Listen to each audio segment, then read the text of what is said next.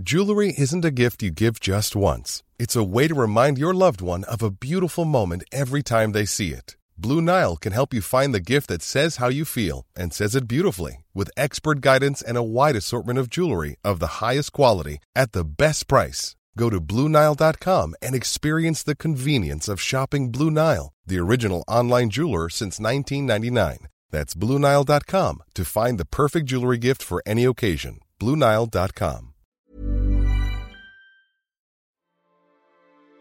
Bonjour. Hello. Hola. Marhaba bikoum. Dans ce nouvel épisode de Sur la Terre, Camille Kaufmann vous propose une plongée au cœur de l'évolution de notre alimentation, là où tout commence, la graine. Depuis les débuts de l'agriculture, il y a 10 000 ans, la sélection des semences a été essentielle pour assurer notre sécurité alimentaire. Au 19e siècle, par exemple, on croisait des plantes pour les rendre plus productives. Et puis au 20e siècle, la génétique moléculaire a donné naissance aux fameux OGM. Avant ça, seul un type de graines prévalait, les semences paysannes, des variétés traditionnelles cultivées par les agriculteurs eux-mêmes. Cette pratique a peu à peu disparu au profit de grandes multinationales. Mais face au changement climatique, certains prônent le retour à ces semences paysannes, arguant du fait qu'elles sont plus respectueuses de la biodiversité et mieux adaptées aux conditions environnementales difficiles. Quels sont les défis qui entravent la généralisation de ces semences et est-ce une solution réaliste à l'échelle mondiale? Pour répondre à ces questions, on vous emmène notamment en Afrique, continent en première ligne du réchauffement climatique, où les semences traditionnelles jouent encore un rôle crucial. Bienvenue dans ce nouvel épisode de Sur la Terre, un podcast de l'AFP en partenariat avec The Conversation.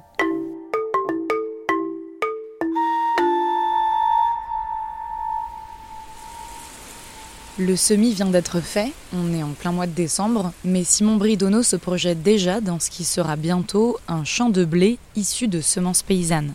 C'est en fin de printemps hein, où vraiment on va, avoir l'apothéose de, la beauté euh, dans ces blés-là. Vous allez avoir des, couleurs un peu orangées, voire violettes sur certaines variétés au niveau de la tige. Euh, donc les blés rouges vont prendre une couleur euh, un peu ocre. Vous avez côte à côte différentes variétés, donc différentes tenues, avec des épis aussi qui ont des formes tout à fait différentes, des épis soit qui sont bien droits, soit qui se courbent. Du fait de leur hauteur de, de paille, vous avez un mouvement avec le vent qui donne euh, un doux bruit d'épis euh, qui se frottent les uns contre les autres. Ce passionné est président et cofondateur de Triticum, une association rouanaise qui prône depuis 2019 un retour aux semences paysannes. Donc si on oppose un peu toute cette diversité que je viens de décrire euh, au blé moderne, là vous avez déjà très peu de différence entre les différentes variétés. Donc si vous vous promenez dans des champs, euh, vous allez voir des blés qui font 40 cm de haut, qui ressemblent quasiment à un paillasson tellement les épis sont côte à côte L'idée de cette association, qui compte plus de 300 adhérents, est d'apprendre aux agriculteurs un savoir-faire qui a été perdu. Ça passe évidemment par des échanges de semences entre ce que détient euh, l'association, mais aussi entre eux. Et surtout, on va les convier régulièrement à des, ateliers, des rencontres euh, interprofessionnelles qui vont permettre de faire monter le niveau de compétences euh, facilement pour eux, parce qu'ils sont déjà très pris, ils ont déjà beaucoup de choses à gérer. Donc l'idée, c'est de leur amener un peu prémâcher des, des, réponses à des problématiques euh, qu'ils rencontrent. Effectivement, les agriculteurs sont déjà très occupés. Selon l'INSEE, en 2019, les agriculteurs travaillent en moyenne 55 heures par semaine. D'ailleurs, l'arrivée des semences modernes sur le marché a été bien reçue. Écoutez cette archive du magazine agricole du temps de l'ORTF en 1971. Monsieur Bousseret, comment résolvez-vous l'approvisionnement en semences? Jusqu'à présent, j'achetais une partie de, de, mes semences et je prélevais l'autre partie sur mon exploitation. Euh, pour cette deuxième partie, j'étais obligé de les trier et de les traiter moi-même. Cela me prend beaucoup de temps. Alors, Monsieur Bousseret, comment allez-vous faire? Eh bien, j'en arrive à l'emploi de semences certifiées prêtes à l'emploi. Euh, cela est, est en fait de compte beaucoup plus simple. Depuis 1949, un agriculteur en France doit acheter des graines disponibles sur un catalogue qui répertorie, certifie la qualité et annonce un rendement attendu. Jusqu'à janvier 2022, il était même interdit d'acheter d'autres semences que celles-ci. Les semences paysannes s'échangeaient presque clandestinement. Plusieurs entreprises se sont donc spécialisées dans la sélection et la production de semences, comme Limagrin, basé dans le Puy de Dôme, qui est devenu le quatrième exportateur de semences au monde. Pour comprendre comment est né ce marché de la semence, il faut revenir à la révolution industrielle. Véronique Chable est agronome et spécialiste de la génétique des plantes à l'INRAE. À la fin du 19e siècle, on a commencé à regarder les plantes de façon différente parce qu'on passait dans une ère industrielle et la semence paysanne qu'elle était au début, depuis la naissance de l'agriculture, est devenue un objet de, bah, de modification des pratiques agricoles. Et donc, à partir du XXe siècle, on a commencé à homogénéiser et à rendre les, les plantes un peu plus productives. L'objectif, c'était euh, l'agriculture, il fallait produire de la quantité comme sur le modèle industriel, et en plus, non seulement de la quantité, mais des produits euh, homogènes. Avant, la semence faisait partie du travail de l'agriculteur, du paysan, elle était paysanne par définition, par nature. Donc au XXe siècle, le paradigme a changé, on passe en ère industrielle, les paysans deviennent des exploitants agricoles et on leur fournit des semences. Donc un nouveau métier est né, le métier de sélectionneur, et un nouveau marché est né, celui de la semence. C'est un marché énorme, évalué à 41 milliards de dollars en 2020, selon AG Investor. Et la France est l'un des leaders. Elle est le premier exportateur de semences au monde. Selon SEMAE, l'interprofession semencière française, le pays exporte ses semences vers 150 pays différents et cela représente environ la moitié du chiffre d'affaires de la filière. Le problème, selon Véronique Chable, c'est que ces variétés modernes nécessitent d'utiliser des engrais et des pesticides pour atteindre les rendements attendus. Donc les variétés modernes qui sont conçues dans une station d'expérimentation, reproduites à n'importe quel endroit de la planète pour euh, que ce soit le plus économique possible, n'a rien à voir avec ces, semences paysannes, puisqu'elles elles sont programmées pour produire de la quantité. Donc on imagine bien que la situation d'agriculture d'aujourd'hui dépendante des intrants est complètement liée à l'existence de ces semences modernes. En fait, en domestiquant les plantes pour pousser leur rendement, on les a aussi rendues plus faibles. Elles résistent moins bien aux agressions du climat ou aux parasites. Elles ont donc besoin d'herbicides, de pesticides et d'engrais. D'ailleurs, les multinationales qui dominent le marché des semences vendent également des intrants chimiques. C'est le cas de l'américaine Corteva, la chinoise ChemChina et les allemandes BASF et Bayer Monsanto. Selon ETC Group, un collectif de chercheurs au Canada qui surveille notamment l'impact des stratégies des entreprises sur la biodiversité et l'agriculture, ces quatre multinationales vendaient en 2017 60% des semences disponibles sur le marché.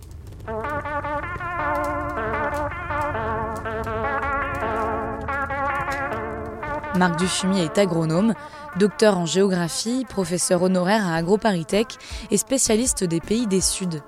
C'est à Madagascar qu'il a pris conscience des limites des variétés modernes à la fin des années 60.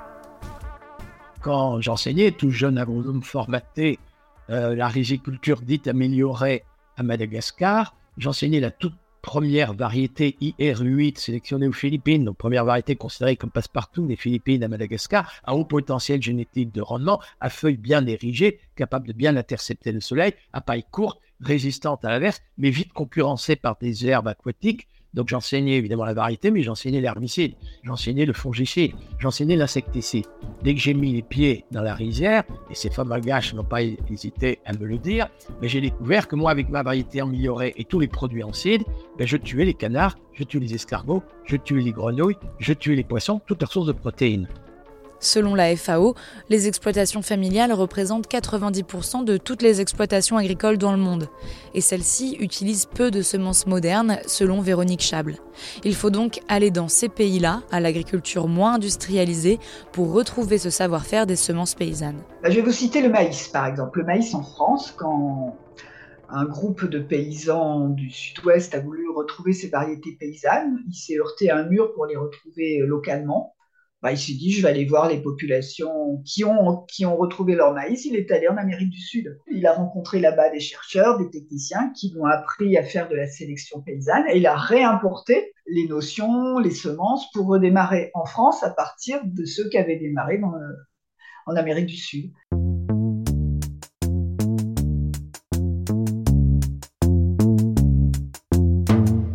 Pour lutter contre l'homogénéisation des semences, l'enjeu est donc de conserver des semences traditionnelles. Pour assurer cette biodiversité agricole, il existe 1700 banques de gènes à travers le monde.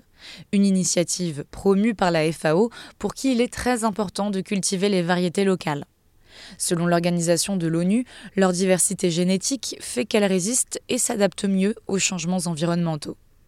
En Tunisie, cette prise de conscience est même nationale. Une banque collecte depuis 2008 des semences traditionnelles auprès des agriculteurs et en récupère dans des banques de gènes. L'objectif, semer ces graines dans les champs tunisiens. D'ici à l'année 2050, les températures dans le monde vont augmenter de 1,8 à 2 degrés. Et 2050, c'est demain, c'est dans pas très longtemps. Les variétés qui ne seront pas résistantes disparaîtront. Nos variétés, depuis des milliers d'années, sont habituées aux augmentations de température, aux sécheresses, et donc elles résisteront aux changements climatiques et à l'augmentation des températures.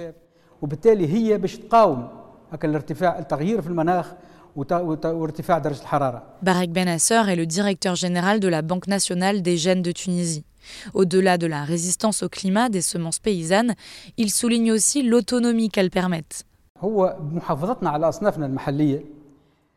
La préservation de nos variétés autochtones nous permet d'avoir une sécurité alimentaire dans notre pays.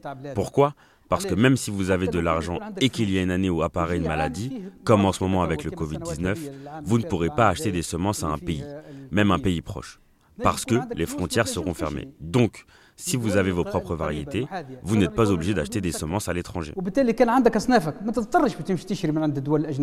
Mais ce genre de transition agroécologique prend du temps. En 2021, seuls 400 agriculteurs utilisaient des semences paysannes en Tunisie, alors que le pays compte plus de 500 000 exploitations. Alors en attendant, les importations continuent d'être essentielles pour la sécurité alimentaire du pays. En 2021, 70 à 80% des semences de légumes étaient importées, tout comme les deux tiers du blé et de l'orge que le pays consomme. De nombreux autres pays sont dépendants de l'importation, elles sont vitales pour compenser la faible production locale. L'Union européenne est ainsi le premier fournisseur de blé du Maroc, du Cameroun et du Togo par exemple. C'est justement pour ça que le président de SEMAE, Pierre Pagès, qui représente l'industrie de la semence en France, prône le modèle conventionnel. Si on revient deux ans en arrière, euh, la guerre Russie-Ukraine nous l'a cruellement rappelé, on a quand même des enjeux de production aussi, il faut nourrir tout le monde, et on a des enjeux de volume. Donc il faut qu'on continue à pousser euh, les rendements, la productivité. Euh, il faut qu'on produise du blé, il faut qu'on produise du maïs. Je ne suis pas convaincu que si euh, on ne prend que des filières courtes et qu'on abandonne les filières longues, on arrive à répondre à cet enjeu-là. L'agronome Marc Duchimier admet que les semences paysannes et une agriculture respectueuse de l'environnement produisent moins, mais ont en retour un impact moindre sur la biodiversité c'est vrai que le passage à ce que je suis en train de dire là, une agriculture inspirée d'agroécologie, éventuellement l'agriculture labellisée bio, ben, elle se traduit par une baisse de rendement parce qu'il faut rétablir l'humus, il faut ressusciter les abeilles, il faut ressusciter les coccinettes. Donc, dans un premier temps, effectivement, c'est peut-être une baisse de rendement, mais comme on détruit moins d'engrais, pas du tout, moins de pesticides, pas du tout, on consomme moins de carburant, moins d'énergie fossile, et on use peut-être moins de machines et de tracteurs, ben, la valeur ajoutée en termes de terre, en diminuant les rendements, mais en diminuant encore davantage les coûts, la valeur ajoutée est supérieure. Mais il faut arrêter de considérer que améliorer un rendement, c'est toujours améliorer un rendement d'une plante et d'une seule variété, quels que soient les coûts. Pour lui, il faut changer de paradigme et cesser de penser que les pays développés doivent nourrir les autres pays. Ce qui est très important, c'est que dans toutes les régions du monde, les gens puissent quand même manger euh, à leur faim, produire suffisamment et autres sans avoir à dépendre de l'étranger. Alors évidemment, les guerres en Ukraine, les événements aujourd'hui créent une incertitude sur l'insécurité alimentaire. Imaginez le Niger sans accès à la mer, sans rien, et va dépendre que de riz et de blé importés pour nourrir les gens des villes, c'est quand même hyper, hyper dangereux. Et donc le fait que ces pays pourraient retrouver une plus grande autonomie alimentaire avec des variétés, des espèces et des variétés adaptées à leur situation, le climat semi-aride, eh ben, c'est quand même une excellente idée.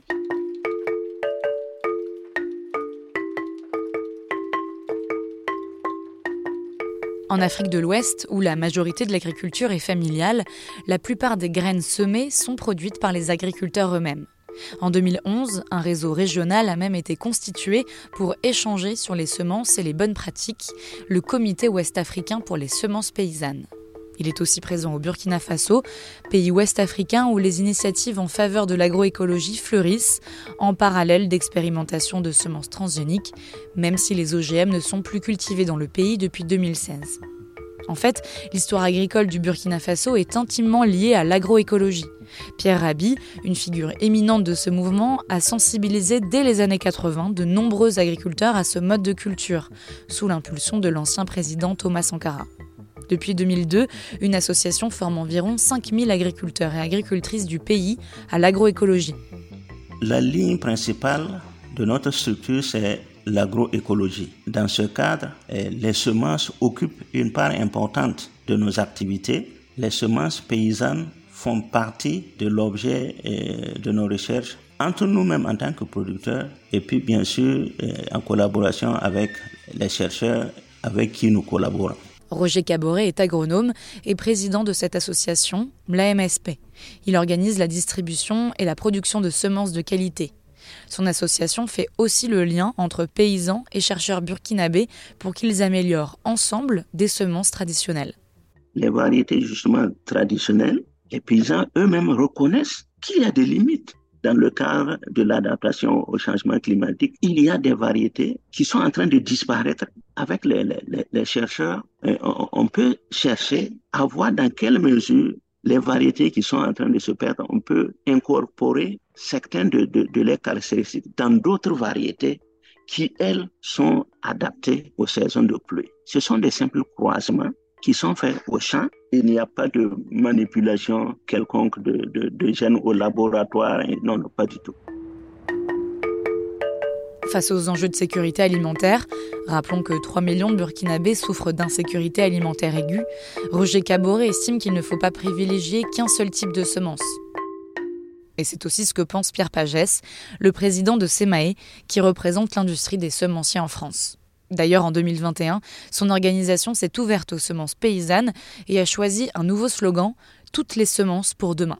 Chacun à son niveau amène une pierre à l'édifice. Euh, on a besoin du travail que va faire un Bayer, euh, pour pas le citer, sur, euh, sur les semences.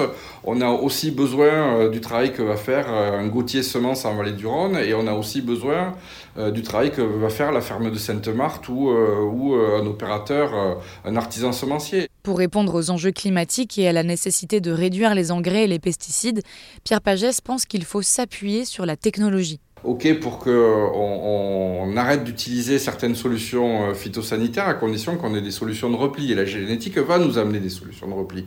Encore une fois, moi, il y a 10 ans, euh, je reprends toujours l'exemple de ce champignon sur le maïs, euh, l'helmintosporiose. Il y a 10 ans, je traitais, je mettais un produit phytosanitaire. Aujourd'hui, j'ai plus besoin de l'utiliser parce que la sélection a fait en sorte que ben, les variétés sont résistantes. Il fait ici référence au NGT, des nouvelles techniques de sélection qui permettent de modifier le génome pour améliorer ses semences. C'est actuellement débattu au sein de l'Union européenne et nous creuserons cette question dans l'épisode suivant avec ma collègue Michaela Cancela-Kiefer. Sur la Terre revient donc demain. Merci de nous avoir écoutés. Si vous voulez en savoir plus sur la question des semences paysannes, l'agronome Véronique Chable a écrit un article dans The Conversation sur le sujet. Je vous mets le lien en description. Et moi, je vous dis à bientôt. Treat mom to healthy, glowing skin with Osea's limited edition skincare sets. Osea has been making clean, seaweed infused products for nearly 30 years. Their Golden Glow body set includes three clinically proven bestsellers for smooth, glowing skin, while the Glow and Go facial set provides spa level results at home. Both sets come in giftable boxes with savings up to $48 and free shipping for a limited time. For 10% off your first order site wide, go to OSEAMalibu.com and use code MOM.